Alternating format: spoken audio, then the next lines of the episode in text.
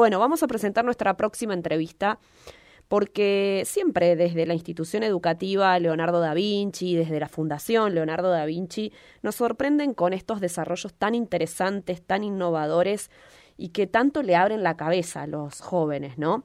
Tenemos en línea a Guillermo Pedruzzi, que es el presidente de Fundación Leonardo da Vinci, que nos va a contar de un nuevo desarrollo. ¿Cómo le va, Guillermo? Fernanda lo saluda. ¿Qué tal, Fernanda? Buen día, buen día a toda la audiencia. Un placer hablar con usted. ¿Cómo le va? Bien, bien, terminando el año. Sí, terminando el año con lo que se puede, pero la Fundación Leonardo da Vinci transformando un móvil en eléctrico. Cuéntenos de qué se trata. Bueno, la historia es así, mira, eh, desde un proyecto educativo que significa fábrica escuela, es un concepto en el cual nosotros nos venimos manejándonos, que consiste en que a transformar la escuela en, en un de acuerdo a una necesidad imperiosa. Nosotros empezamos cerca antes de la pandemia con la posibilidad de generar sótropos eléctricos, pero a su vez no solo eran los sótropos eléctricos, sino que habíamos pensado, incluso eh, hablándolo con la Intendencia, de algunos vehículos que podían ser útiles para la comunidad, que eran, por ejemplo, un fótropo para sacar la basura o, la, o el residuo, mejor dicho, biológico de los hospitales, un, un sótropo que era para funcionarios para que puedan revisar la, la, ciudad, siempre teniendo en cuenta de que teníamos la intención de, de que este proyecto podía impactar en muchas cosas dentro de la sociedad como por ejemplo de que si se tenían que cargar, se cargaran en plazas verdes, en donde las plazas tendrían paneles solares, donde la gente empezara a, visualizar un nuevo fenómeno tecnoecológico, ¿no? Así, así nació este proyecto como, como proyecto así visionario.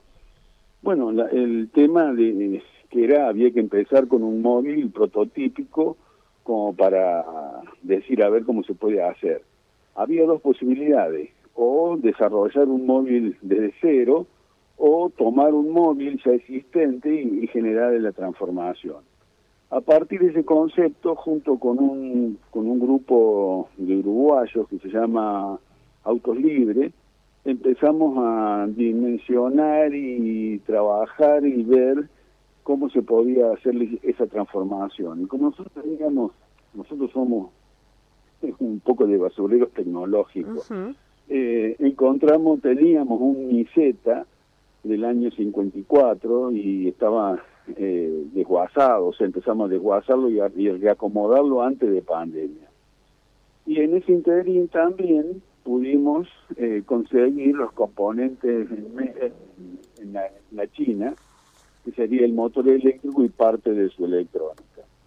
Bueno, eh, la pandemia hizo de que nos sacara del circuito, alcanzamos con, un, con, unos, con unos chicos que estaban en ese momento en quinto año, quinto y sexto, en aquel momento, eh, empezamos a trabajar sobre el chasis y sobre la adaptación eh, mecánica, llamémosle, de la nueva planta motriz. Y obviamente se empezó a trabajar con, con Luca Quiroga, que es un pintor de acá de Río Cuarto, que tiene mucha eh, condición de maestro a trabajar con los chicos en tratamiento de la chapa y todo lo demás. Bueno, a partir de ahí vino la pandemia. Chao, chao proyecto, chao. Y, y pasaron los dos años y recién se puede decir que este año pudimos readaptar todos los talleres para que se pudieran incorporar nuevos nueva camada de chicos. Así nos organizamos con chicos de de, la, de, quinto año y de sexto año y a partir de ahí eh, reiniciamos el proyecto. Prácticamente eh, se había, pudieron ellos establecer la conexión de toda la electrónica establecida y se puede decir que la semana pasada ya se montó todo, se pudo hacer las pruebas correspondientes y se montó hasta la carrocería. Y, y nos pudimos ya dar vueltas dentro del colegio todavía porque ahora queda la etapa de, de las puestas de a punto finales, de, visualizar, por ejemplo, los chicos trabajaron fuertemente en los frenos, estuvieron visualizando el fenómeno de la transformación de lo que sería la, la parte de suspensión, y bueno, lo que implica, lo que implica un proyecto de transformación. Eh, y en eso estamos, estamos ya en la recta final, yo calculo que ya para el año que viene las condiciones para sacarlo de la calle van a ser las correctas, estamos pidiendo una patente experimental como para poder tenerlo en la calle y hacer las, y hacer las pruebas de, de la cantidad de, llamémosle, de, de kilómetros de autonomía, de consumos específicos, del comportamiento de batería, bueno, todo eso implica empezarlo a, a transitar como hacen las grandes fábricas con los modelos nuevos. Claro.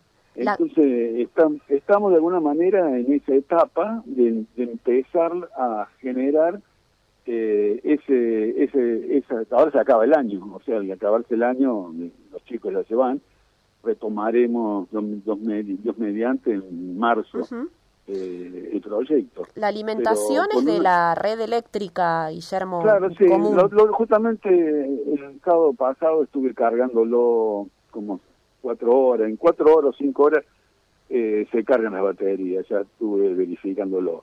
O sea, en eso, estamos en eso, estamos porque esto no existe, sacando hay un auto parecido, no auto como el nuestro, pero hay una, una adaptación de ese estilo en, eh, con la misma característica que los motores nuestros, eran más fuertes. Claro. Eh, que bueno, el otro día fuimos con los, con los chicos a, a ver cómo, cómo estaban ellos están trabajando con el litio, nosotros el litio no llegamos todavía por razones económicas, o alguna que el, que la, el, el, banco de litio para una institución como la nuestra es carísimo. Claro. Así que bueno, estamos con los recursos que se pueden disponer y ver y hacer el análisis y a ver si con esos recursos tenemos una eficiencia determinada. Que esa era la idea, ¿no? La idea era decir, poder eh, medir eh, y establecer este, este, eh, esta característica tecnológica de ahora en más en cualquier vehículo. ¿Cuál es la ventaja con respecto a decir, si me compro un auto eléctrico? Bueno, el auto eléctrico tiene ya la homologación de fábrica. Claro. Nosotros lo que tenemos es ya con este con esta experiencia poder transformar cualquier auto, cualquier auto de, de combustión eh, a nafta o gasoil. Porque la clave está ahí, porque la homologación lo tiene el fabricante. Hacer una homologación tecnológica, mecánica, es bastante complicada. De hecho, nosotros tuvimos algo que ver cuando hicimos el sótropo, queríamos tener un sótropo de cuatro ruedas y no nos, nos, nos costó un montón querer de querer lograr esa homologación. Por eso yo digo, con esta con esta característica que estamos haciendo nosotros de de, hacer móviles eh, transformados puede ser una opción más que interesante. Claro. Siempre y cuando, a ver, las importaciones ahora, esperemos que este gobierno tenga tenga la posibilidad de que se vuelvan a poder conseguir cosas del extranjero y que, y que y que la economía sea más abierta, porque hasta hoy ya era imposible poder conseguir nada de lo que nosotros habíamos conseguido.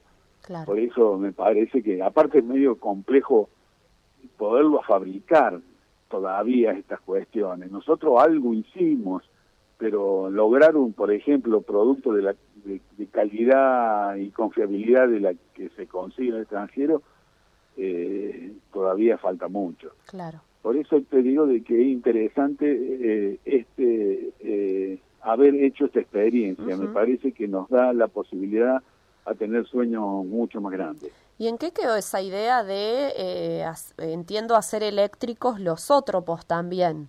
¿Podría reactivarse con esto? De hecho, la municipalidad eh, me habían invitado a mí en su momento cuando trajeron esos cinco ótropos eléctricos. La verdad que no sé ah. eh, a quién se los dieron y, y cómo están andando. Lo que yo le había propuesto al intendente es que hiciera plazas eh, con paneles solares, porque eh, esto tiene sentido, tiene sentido si vos suministras la energía del auto eléctrico con energía sustentable, claro. que serían paneles solares, molino eólico, lo que sea. Porque sacar la nafta, llamémosle así, del auto para ponérsela a la usina que te dé esa energía para hacerlo, para hacer un circuito, no tiene sentido. Claro.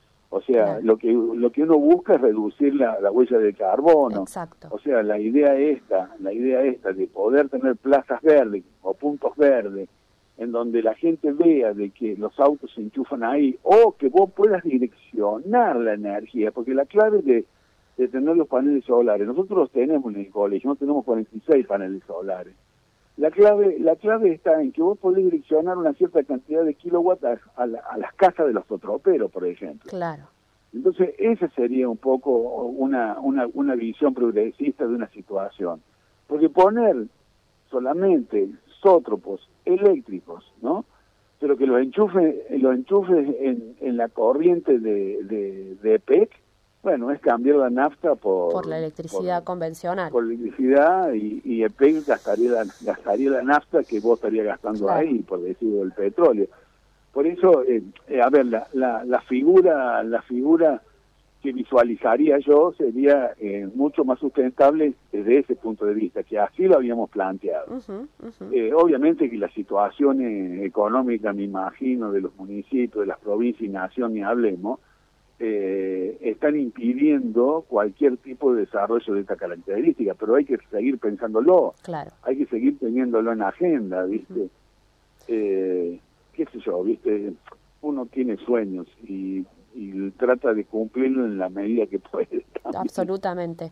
Vamos a hacer un paréntesis que los ótropos, porque bueno, se escucha por ahí mucha gente de la región que desconoce, estos son como unas motos con carros que recolectan basura, cartones, ¿no? Eh, el, antiguo todavía se ve, el, carro tirado por caballos. la idea del sótropo fue justamente que fue una idea que salió de nuestra institución eh, apoyado en ese momento eh, por, los, por el municipio, incluso participó la provincia también, era sacar el caballo. Claro, la tracción a sangre. De la, tracción a sangre de la ciudad e incorporar eh, ese sótropo, que le llamamos sótropo porque el sótropo es una máquina de ilusión óptica y nosotros eh, lo pensamos como una máquina de ilusión social, que esto le permitiera al recolector urbano tener una mejor calidad de vida y la ciudad una mejor disciplina en ese sentido. Por eso y no ver por ahí el animal sobre el asfalto y demás, ¿no?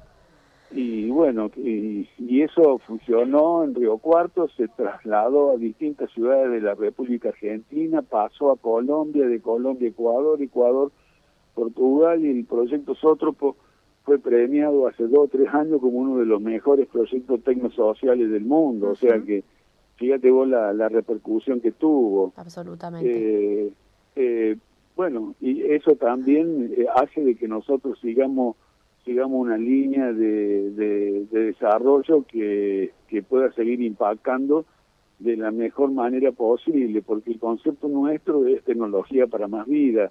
Y si vos aportar la tecnología para que la gente que de alguna manera esté involucrada, no solo en la recolección, sino en, el, en, la calidad del servicio que se obtiene, estamos, estamos cada vez mejor. Guillermo, Esa es la postura del colegio. Absolutamente. Quería hacerle una pregunta más, usted que está tan eh, rodeado de la comunidad educativa, de los chicos, los adolescentes. Eh, eh, eh, ¿qué percibe? Porque usted recién dijo, yo tengo sueños, ¿no? Con tanta trayectoria, es tan lindo ver esto, que, que, haya gente tan visionaria en nuestra ciudad con estos sueños. Ahora, ¿qué entusiasmo perciben las, en los jóvenes del colegio? ¿Se, ¿Se contagian también ellos? Sí, sí, sí, sí. Mira, vos sabés que tengo una satisfacción en este momento fantástica eh, porque los que se acoplaron al proyecto, eh, mira, te voy, a decir, te voy a decir algo, yo no llevé a Baratec, que sería la, la fábrica de amortiguadores, que a su vez uno de los CEOs es el que está también con el proyecto de con el proyecto de autos eléctricos y a su vez Baratel está con el proyecto de los paneles solares y todas esas cuestiones, están en una vanguardia más interesante, es digna de ver esa fábrica eh, es para peinarse eh, en el piso de la limpieza que tiene. Y uno de los chicos me dice, la verdad, Guillermo, que yo tenía intención de irme del país. Dice, pero al ver esto, dice que te da la esperanza de que hay gente que pudo. Todos podemos, le digo yo, si buscamos la excelencia. Y, y el grado de, de, de, ansiedad y de trabajo que han tenido estos chicos, yo te digo, en tres meses eh, dieron vuelta el proyecto con unas ganas que se me quedan hasta las 10 de la noche, 11 de la noche. Qué bueno. Eh, hay un entusiasmo. El colegio genera de alguna manera entusiasmo en estas cuestiones. Cuando salieron los chicos a dar una vuelta por el patio, viste que tenemos un Sí. sector grande nosotros ahí en la escuela, tenemos un patio bastante bastante hollado y ellos las pruebas las hacían en el patio porque todavía no quiero que salgan afuera. Eh, bueno, los chiquitos de la primaria lo seguían en bicicleta, lo- lo- los grandes estaban como mirándolo y genera un entusiasmo. Tal es así que el entusiasmo, que los chicos de cuarto, están en tercero, que pasan a cuarto y vinieron a verme y dicen, Guille, ¿qué podemos hacer el año que viene? Nosotros Claro. queremos también hacer algo. Qué bueno. O sea, hay un, hay una, una cuestión que se transmite desde hacer como, te- como ciertos funcionarios te transmitieron la angustia y la desesperanza, hay también la posibilidad de que te generen el entusiasmo. Yo siempre digo que el que lidera tiene que tener visión positiva, porque la visión positiva lleva a unas acciones positivas. Claro, Y bueno, yo de alguna manera me crié en un, en un sistema complicado y, eh, y esta comple- complejidad de la sociedad y del estilo de, de, de políticas que me tocó vivir también me hicieron de una manera de poder reencontrarme con otras cuestiones. Absolutamente. Yo siempre conocí leer a Morín, que es uno de los de los filósofos que me encanta, más que filósofo sociólogo, y aprovecho esto porque tengo una profesora que cuando lo explica, lo explica muy bien, y siempre Morín a mí me lleva a pensar en la, comple- la nueva complejidad, porque cuando yo era adolescente, como están los chicos ahora, había, el mundo era, era, era blanco o negro, no, no, era, era bicolor. Y hoy la sociedad es policromática, Claro. hay muchos, por decir en colores, hay muchas problemáticas, muy muy complejo. Y bueno, y hoy tratar de, de- de vivir en esa complejidad es el gran desafío. El desafío es este, de, de decir, bueno, yo yo me me, me, me aboco a, a una a una actitud de cambio dentro de nuestra propia organización. Ya estamos pensando también nosotros de que a la escuela hay que hacerle un giro a una nueva acción pedagógica, llamémosle, porque obviamente ha cambiado todo, ha cambiado la forma de pensar de la gente, los padres, la sociedad en sí en cuestión, y uno tiene que ir generando una adaptación permanente, porque si no te queda en una en una situación. Por eso lo que lo que no- nosotros desde desde las cátedras que, que teóricamente no son oficiales, que son nuestras, podemos hacer innovaciones de importancia que, que, que se amarren prácticamente todo el sistema educativo bueno. nuestro. Bueno. ¿no? Eso, eso es un poco eso, el desafío, la provocación al sistema que permanente nosotros, permanentemente nosotros lo hacemos y desde este lugar, desde el lugar del saber, del aprender, del generar, del transformar. Esa es la, la, la, la temática por la cual, y, y se nota, en los chicos se nota. Qué bueno, qué bueno escuchar eso. Guillermo, le agradecemos un montón este contacto, lo felicitamos por este trabajo y no- transmita nuestra felicitación también a toda la comunidad educativa de Leonardo da Vinci. Bueno, con todo gusto. Ahora tengo una reunión, así que se lo diré. Bueno, cómo no. Que tenga una buena jornada.